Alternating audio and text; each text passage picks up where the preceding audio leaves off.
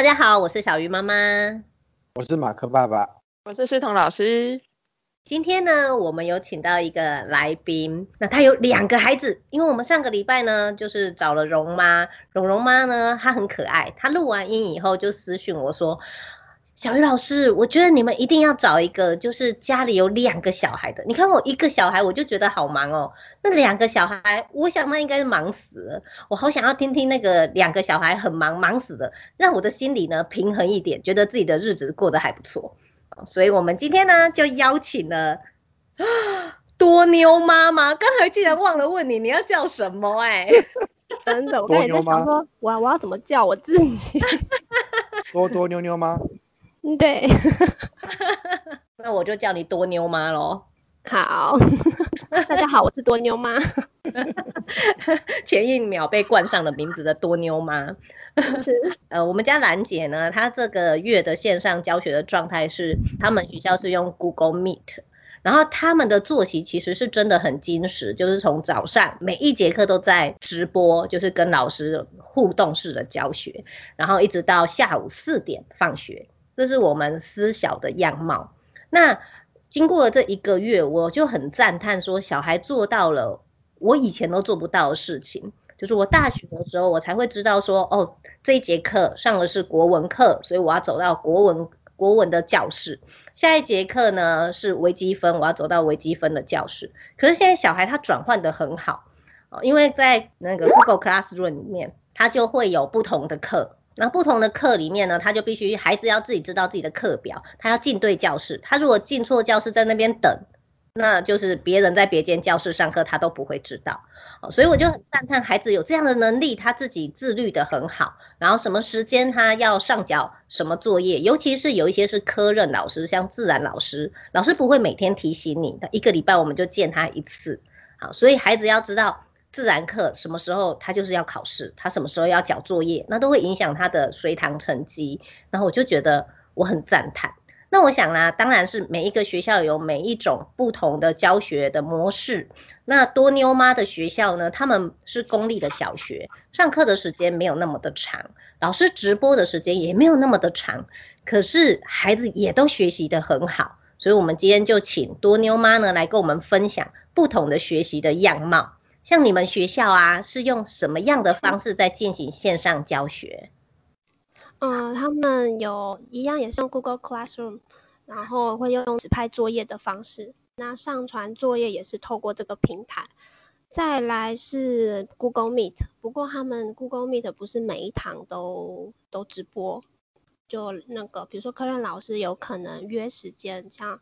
妞妞的话，就是每天会有一个时段，大概就一堂课的时间，四十分钟到一小时左右。那多多的话是一周有两次，嗯，然后就也差不多，嗯，就四十分左右，老师就会把课程结束这样。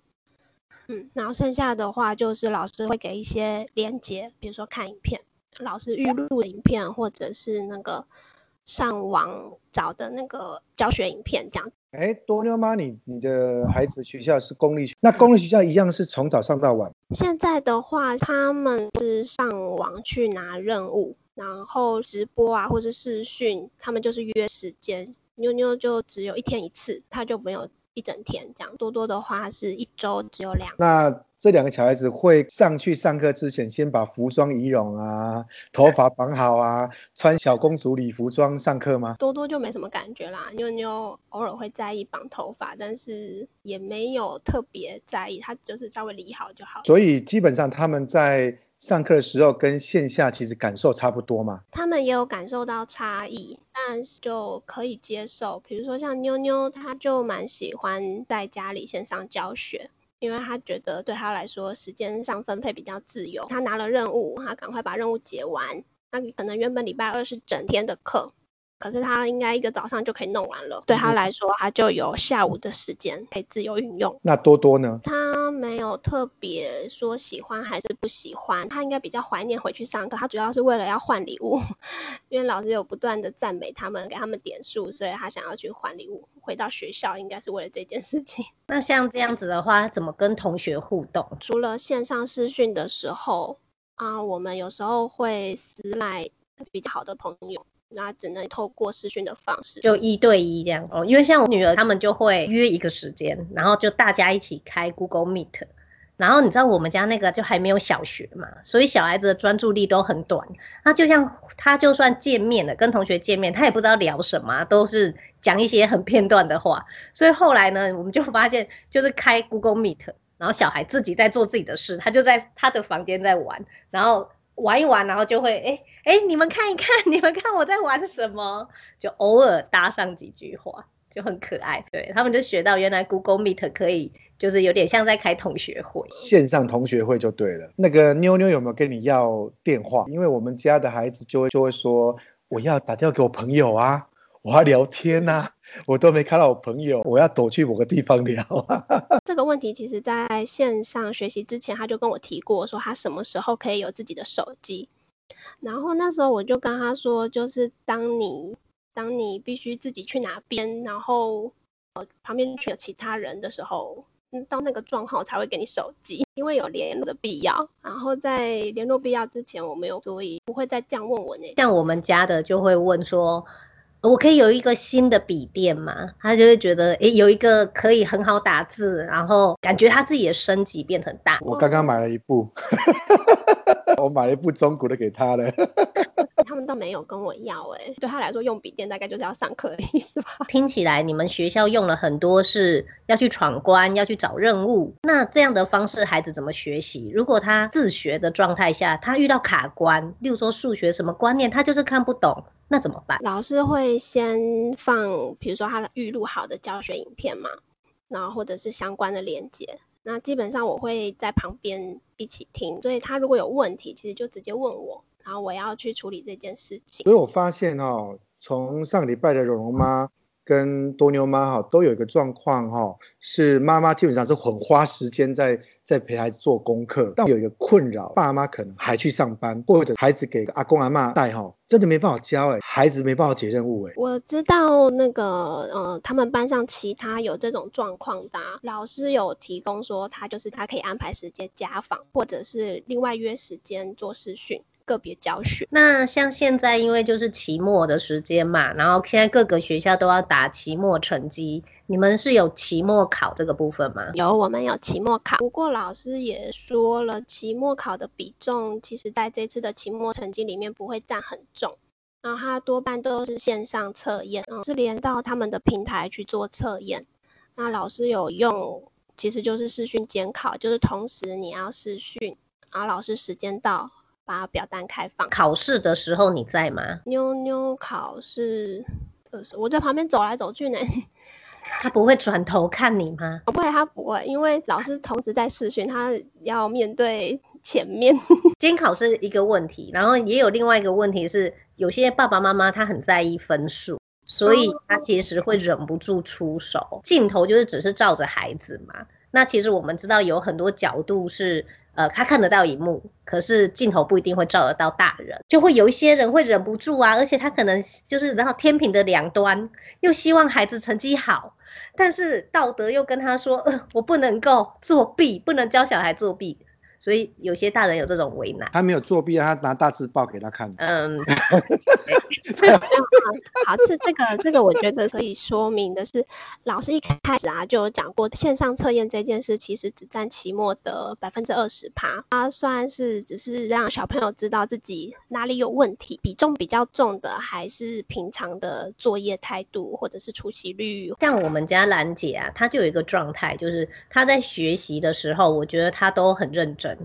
然后他也都有 follow 老师的脚步，可是变成线上的考试的时候，他很不会耶，他超不会的，因为他就是填，有时候就是像填 Google 表单那样子，然后送出，那因为就变成程呃是一个机器程式在帮你改作业，他不是说像老师，他会觉得说哦你这一题打勾以后再画一横，就是半对半错嘛，他就会给你一半的分数，机器就是给你全对或全错。所以他这次都考得很惨呢。例如说他的数学啊，答案只要是二，可是他在上面打二平方公尺，零分，对吧？那一题就零分。所以呢，他整个考试下来就是也是只会考十题嘛，啊，整个考试下来四十分。他一一按完那个提交，他就哭了。啊、哦，真的哦，因为他就很不会考试的人，所以这一种考试，其实我觉得孩子也是要学习的。因为平常在在学习的状况，老师不会说，呃，像安亲班一样，一直去给你训练，说你要怎么考试，你怎么考试高分。他就是教完了，然后最后期末就是给你考试。他应该也没有想到，小孩子就是有些小孩子就是这么不会这件事情，考出来的不一定是反映出他的实力或能力。还蛮有趣的，就是不能回收了哈，送出去不能回收了哈，所以说他叫老师用赖考试，赖可以回收。我们学校老师会让小朋友先进行一次测验，隔天再检讨，检讨完之后啊，老师再重新开放一次表单，让他重测，然后老师再来看小朋友的学习状况啊，我不知道他评分也许是平均或是什么这样。我记得你们家小孩有参加国乐团。然后你们学校的特色也是国乐团，那现在停课在家，国乐团要怎么运作？国乐团比较可惜的就是没有办法进行合奏，但是就是开始呃跟老师约时间，一周一次一对一上课这样子，然后所以呃时间到基本上是练一些基本功，还有小曲子，对，就只有合奏没有办法。啊，平常就是按照老师给的练习，每天要录影，录影交作业。远端上课还是有限制哈，不能够线上合作哈，这个还是没办法克服的。那音乐的部分比较多，是这个问题没有办法克服，没有错。因为我也有问相关的音乐老师，他觉得在教学上面没有问题，因为我们学校是直笛。然后直笛队很厉害，所以他在教小孩直笛的指法，或者是老师的示范的时候，他觉得都没有问题。可是合奏的部分，大家一起吹，很魔音传脑哎，很可怕，我觉得 一直伤害老师的耳朵，你知道吗？有有有。现在我们就练基本功，把基本功练好来，期待合奏的那一天。这样，来妞妞妞妞来，突然。主角在后面走来走去当背景就对了。我问你哦，你喜欢像现在这样子在家自己学习吗？嗯。那开学以后你还想要回学校吗？不想。你不想你的同学吗？还好，还好。所以你看嘛，这个这个在其他学习里面，还是很多背景会出现奇怪的东西啊，有爸爸会出现，有小孩会出现，生物会出现。而且你家的门开门都不会有声音，都会突然跑出一个人，如果给他吸来了。因为他们都默，我有跟他们讲说，等一下我要开会，所以那个进门的时候一定要很小声，你们可以来，但是一定要没有声音。对，他们都默默打开，然后进来。啊、看来这个学校的方式用解任务让妞妞很喜欢，也好像学得不错。尤其是他刚跑进来说他不要回学校了，那妈妈就脸绿掉一半了哈，说怎么可以不回学校？老娘还要过生活。那学习的整个现场回到家里面来了，那你怎么去跟学校配合，而且可以让孩子把握学习的状态，而且让你自己也不会爆炸啊，这样子？学校他们有先预立的平台。所以我们就先上去看需要的设备，等于说爸妈先做好功课，然后把环境建置好之后，接下来就是会有一到两周，其实是磨合的时间，就是小朋友要学会怎么用桌机，然后甚至像是印表机、扫描机，那就是透过这一次刚好他就开始学习怎么用电脑这样子。然后他其实自己上传作业，他就是用扫描，然后再自己传上去。嗯、在磨合期的时候，就可以开始考虑要怎么样分配时间，他们什么时候要休息啊，或者是交换。因为其实，在我们家只开一台电脑，让他们两个轮流。因为我是想要避免。一直盯着荧幕看，所以一个在做线上学习的时候，另外一个就做，比如说纸本的测验啊，或者是一些作业这样。然后在这当中，家长就是要帮忙录影、录音、上传，而且拍照要拍好来。对，老师还会有一个荣誉榜，是拍照有拍好的，就是方向有对，光线充足，没有模糊，像这样。嗯，如果能够跟老师维持很好的亲师沟通，就会在这方面碰到的问题就会少很多。然后我也觉得透过赖的群组，让家长彼此之间可以互助，因为不同的家庭有不同的问题，然后大家可以及时的帮忙一起解决。像你们你们那一班的群组里面哈，他们爸妈最常遇到的问题是什么？连线连不进去，然后或者是时间到了，有一些小朋友还没有上线，就帮忙 call 他们一下，因为。有些人的家家里我知道是，比如说爸爸妈妈，还有家里的什么表姐啊，什么轮流请假，轮流陪小孩，然后也许就是交接的问题这样，哦，所以就是发现他没有上去的时候，去赖敲他，或者给他代码，或者是告诉他要从哪个哪个地方进入这样。所以现在多多跟妞妞应该。很会使用我们大人的界面了哈，那但是打字应该是他们的困扰吗？对，打字就是他不熟悉，所以他到现在都是一直神功，会打得非常慢。他不会有挫折感吗？目前还没有出现挫折感，我觉得是因为刚好老师要求的，或者是他要打的字其实都不多。嗯，这些包含你在内的家长并没有很烦躁，我怎么遇到都很烦躁。真的吗？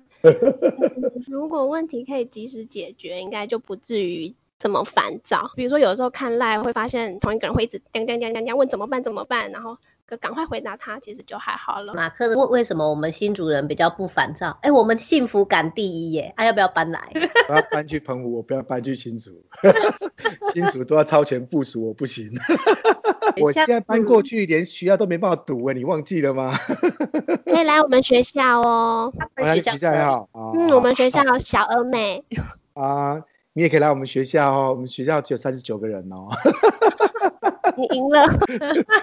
其实那个多妞妈的学校很有趣，我觉得下次可以开一集好好介绍你们学校。那我还有一个问题是说，像现在这样的教学模式啊，你觉得适合你们家的孩子吗？妞妞应该很适合吧？他、嗯、已经不回学校了。嗯，觉得对妞妞蛮适合的。然后我觉得对多多，其实他好像也喜欢解任务那一些啦，但是他就是比较难被要求的人。然后我还是觉得，如果让他回学校，老师应该比较能够抓住他。你刚刚讲到弟弟就是比较难被要求，但是他在家里谁都没办法要求他吗？我们家的状况，爸爸比较可以要求他。爸爸应该是出场就说：“哎，兄弟。”尊重一下好不好？就就结束这一回合了。那你们怎么分工？你跟爸爸的分工？假如说是以这次的状况，就是停课不停学这样来说，啊，我主要就是负责学习的部分，爸爸就是负责其他的家事，这样子。所以学习的部分大部分是我搞定，包含煮饭吗？他不会煮啊。哦，我还有一个婆婆。这时候婆婆真的也很好。真的哦。我我想这样的学习方式啊，其实我们在旁边看他们学习，我们可以很清楚的看到说孩子自己有没有自律，然后有没有自动自发。那你可以分享一下，像你们家多多，因为你刚才讲比较多是妞妞嘛，多多他可以做到这个部分吗？他只要碰到如果他很有兴趣的。他就可以很快进入那个学习的状况，然后有的时候他会呃延迟啊，delay，大概就是因为他原本在玩啊，要叫他转换到现在要去学习，他心里有个坎过不去，这样子啊，心情就会很不好。然后如果说嗯、撇开这件事情来说，其实他在线上学习的过程，我觉得他也还蛮喜欢的，因为大概是因为能够触碰到平常。不常用的美材，就光是玩电脑用滑鼠这件事。然后只是点个链接啊，看影片啊，他都他都还蛮 enjoy。这样好像也是可以看到他对什么东西学习上会比较有热忱。像你们下午的时间就完全是自由的时间嘛，那会针对他有兴趣或者他有热忱的东西再去做延伸的学习吗？嗯，我们下午的时间呢、啊，其实大概就从一点半开始，是因为他们都想要看公式一起线上看，然后那里面的主题还蛮多的。下午的时段大概就是健康。自然科学跟艺术这样，然后他们看完有兴趣的就会想要问我说哪里还可以再看到类似的影片，或者有一些别的问题，然后我们就再去找一下资料。我我觉得那个这次的疫情，我有发现一个很不错的东西哈，就不知道说以后在解封以后会不会可以持续做，因为刚刚那个多妞妈有提到，因为用解任务的方式让孩子自己去做呃探索啊、找寻学习，让他突然之间把学习的主动权有部分回到自己手里面来。看来效果是有一些的，譬如说我们家西西就很厉害，自从知道怎么打字，他已经连续四天，一天做凉糕，一天做糖葫芦，一天炸薯条，一天做地瓜球，他已经把夜市所有的卖的他想吃的全部做完一轮，而且全部都自己看 YouTube 学会。他还跟妈妈说：“我已经加了这个人，还开启小铃铛了。”所以突然之间，他有自己想要看的频道。所以他现在每天都在看美食频道。那某个部分解任务方法，好像跟国外的自己回去做功课这件事情开始有一点雷同，我觉得是蛮好的事情。我们家现在因为还没有放暑假，现在都还是很满的。他考到昨天，所以我们还没有那么有感觉，就是关于自主学习的这一块。可是我觉得线上教学啊，因为这次的关系，变成推出的课程很五花八门。所以，身为家长的我，现在其实已经开始在帮他想说，他的暑假要做什么？因为暑假就没有学校的老师直播了，然后也不会有老师提供这些任务让你去解。所以我现在已经开始在想说，诶，我的孩子暑假要做什么？我就发现有很多很有趣的事情，我们可以去尝试。因为你以前可能碍于说，诶，那个老师在台北，那个老师在高雄。或者甚至那个老师在国外，你没有办法上这样的课。不要说这么难好了，那个老师虽然都在新竹，可是他离我们这边车程二十分钟。说实在，身为一个妈妈，就会觉得，呃，我要这样接送，实在好累哦。可是因为线上课程变得很方便，孩子就是打开电脑，他就可以上课，所以我可以针对我的每一个孩子的特性去帮他选适合他的课程。我觉得方便很多，而且也开启了很多可能。因为以前我可能没有那么多的力气去 support 他这些，至少可以看 YouTube 厨艺进步。对，而且很好啊，不用花钱，上去可以找到答案。因为我我我最近在工作也发现一个事情哦，我有些客户很喜欢面对面开会，他一直都不喜欢线上会议这件事情。那因为这次疫情，他们终于开始练习做线上会议了。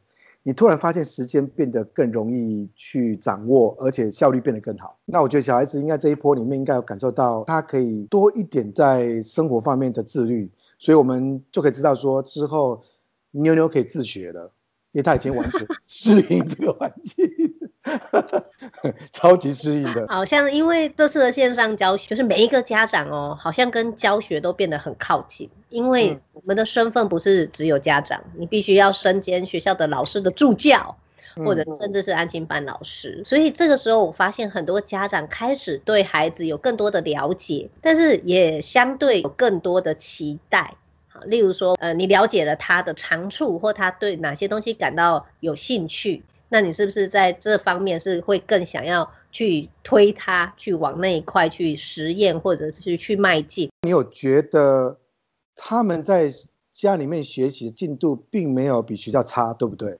嗯，没有。对，我们有 follow 进度。很多家长都有跟我说，他们终于发现，原来孩子上课是上这个哦，他以前都不知道。他们只会回来说：“你作业写完了没？啊，赶快写一写啊，睡觉啊。”然后都不太知道他们的学习过程。那现在看起来，很多爸妈是参与度越来越高，以后比较能够同理孩子学习的问题跟状态了。不过有很多人就开始会觉得，还在家里面比较不专心。他们在试训的时候都还蛮专心的，难免的分心是，比如说像快递这种突发状况。啊，但是其实他们在进入课程的时候都还蛮专注的。那我也觉得真的跟老师的班控的能力，就是老师掌握的能力也有差。像啊、呃，如果老师有多一点互动啊，小朋友就真的会一直一直跟紧老师的脚步。像他们老师就有开那个 Jamboard，比如说刚刚送点数也是一个好方法、啊，对不对？对，点数送不完，多多就一直很期待回去学校换礼物。那因为接下来说实在，大家都不知道什么时候会解封。然后解封了以后，会不会像国外一样解封了，然后又封，就是这样来来回回很多次。所以未来的，我想他们这个世代都很有机会，就是一直面临到线上教学的这个课题。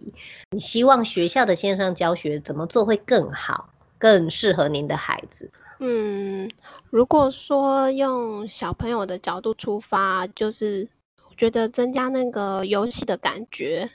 对对他们来说是蛮受用的。嗯，然后再来是，其实经过这一次，我才发现其实有很多线上学习的平台是可以使用。然后所以，嗯，在不同的平台上就有提供不同的方式。啊，如果老师们都可以，嗯、了解这些平台，然后善用这些平台，对小朋友的效益会比较大。因为它有不一样的刺激，你可以分享一下吗？哪些你觉得很不错的平台或者是节目？像公视三台，还有他们自然老师有提供高点综合的一个节目，叫《自然变变变》，就是跟自然与科技相关。这次也知道很多大型的展馆其实也都有线上的影音或者是线上导览可以使用。那包括像科博馆呐、故宫、公共图书馆，它有电影读物的方面，那就国语日报或者是文化部优良课外读物啊。小朋友老师也会担心三 C 看太久，所以叫他们去听广播、有声书，然后有很多教育平台是可以让小朋友用一边玩游戏的来学习。Pokemon eGame 还有教育云，各家出版社也都有自己的电子书或是学习包，也都很好用。Pokemon 好像很好玩，我儿子每天都玩 Pokemon。天天上线呐、啊。那在玩什么？超好玩的样子。那个它就是你有一个角色嘛，然后你去占领土地，你每一次要占领土地，你就要答题。哦。然后它其实那个任务书里面有各种不同的任务，然后老师们其实也可以透过那个任那个任务书去出作业，就是出任务，然后它可以出各科的作业在上面。啊，你就是负责答题，然后攻占土地啊，或者提升你的土地，拿经验值，或者是拿特殊宝物。如果我小时候有这个的话，我一定会很爱念书的。对，线上的教学真的有很多不同的样貌啦。那身为家长的我们，就是除了陪伴之外，我想，呃，也是帮助孩子，就是跟着孩子一起去学习。其实我们这一波，我们自己学到很多东西。然后呢，也是帮助他们找到适合他们的方式，然后陪在陪伴着他们一起成长。那我们今天呢，就谢谢多多妞妞的妈妈来跟我们分享这一些。然后下一集就是还要跟我们分享你的学校，对不对？我说等一下，我们要先上去，大家一起打一下 Pokemon 吗？待会见。拜拜。拜拜。